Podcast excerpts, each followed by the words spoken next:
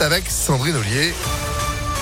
7h30. Bonjour Sandrine. Bonjour Phil, bonjour à tous. À la une des explosions ce matin à Kiev et dans plusieurs villes ukrainiennes, la Russie a annoncé une opération militaire cette nuit pour, je cite, défendre les séparatistes de l'Est du pays. Vladimir Poutine appelle également les militaires ukrainiens à déposer les armes. L'Ukraine a décidé de fermer son espace aérien pour l'aviation civile alors que la France appelle ses ressortissants à quitter le pays sans délai. Les États-Unis vont déposer aujourd'hui un projet de résolution au Conseil de sécurité de l'ONU pour condamner la Russie. À Lyon, des, des, aides pour les sinistrés de la route de Genasse. La mairie du 3e arrondissement va mettre en place une cagnotte de solidarité d'urgence, une cellule psychologique, un soutien administratif pour que les victimes puissent refaire leurs papiers et une aide d'urgence limitée à 300 euros par personne selon le progrès. Une enquête est toujours en cours pour déterminer les raisons de l'effondrement partiel d'un immeuble. C'était mardi après-midi. Le Premier ministre en visite chez nous demain, Jean Castex vient visiter le site de Sanofi à Neuville-sur-Saône. Il sera accompagné du ministre de la Santé, Olivier Véran, de la ministre de l'Enseignement supérieur, Frédéric Vidal, et de la ministre de l'Industrie, Agnès Pannier-Runacher. Le chef du gouvernement doit notamment présenter la stratégie maladie émergente et infectieuse dans le cadre du plan France 2030. Elle avait pris une vidéo lors du procès de Nordal et une femme de 40 ans a été présentée au délégué du procureur de Grenoble hier après avoir publié une vidéo de l'audience sur Facebook. Elle s'est vue notifier un rappel à la loi une amende de 100 euros au titre de la contribution citoyenne. Notez qu'un homme de 40 ans avait de son côté réalisé un selfie dans la salle d'audience lors du même procès, mais il avait effacé à la demande des services de sécurité.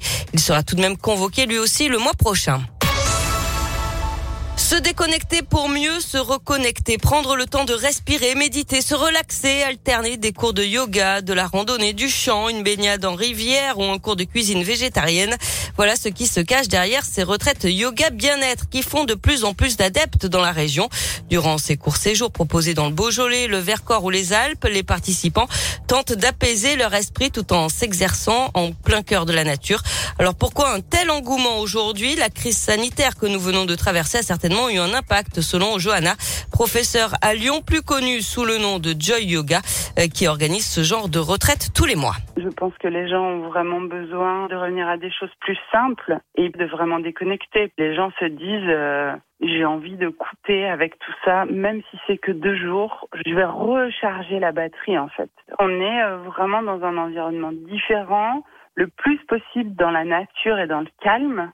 Et puis, on va avoir toute son attention pour euh, reconnecter à soi par la pratique du yoga, respirer, euh, marcher, s'alimenter vraiment en conscience. Tout est fait pour euh, prendre vraiment soin de soi et se mettre à l'écoute de soi. Et en général, ces retraites se font en groupe composé d'une douzaine de personnes et les activités varient en fonction des saisons. On passe au sport avec du basket. Nouveau rendez-vous européen. L'Astrobal, Lasvel reçoit l'Alba Berlin ce soir. C'est la 27e journée d'Euroleague. Le 14e face au 15e. Ce sera à partir de 21h. Du côté des filles, pas de vainqueur en Eurocoupe. Les Lyonnes sont revenus avec un match nul 66 partout, 66 partout de leur déplacement en Pologne hier à Lublin en huitième de finale allée de la compétition. Tout se jouera donc sur le match retour mercredi prochain à Mado Bonnet. Enfin, du foot et Marseille joue ce soir son 16e de finale retour de Ligue Europa Conférence. C'est la troisième Coupe d'Europe. Déplacement en Azerbaïdjan pour défier euh, Karabag à partir de 18h45.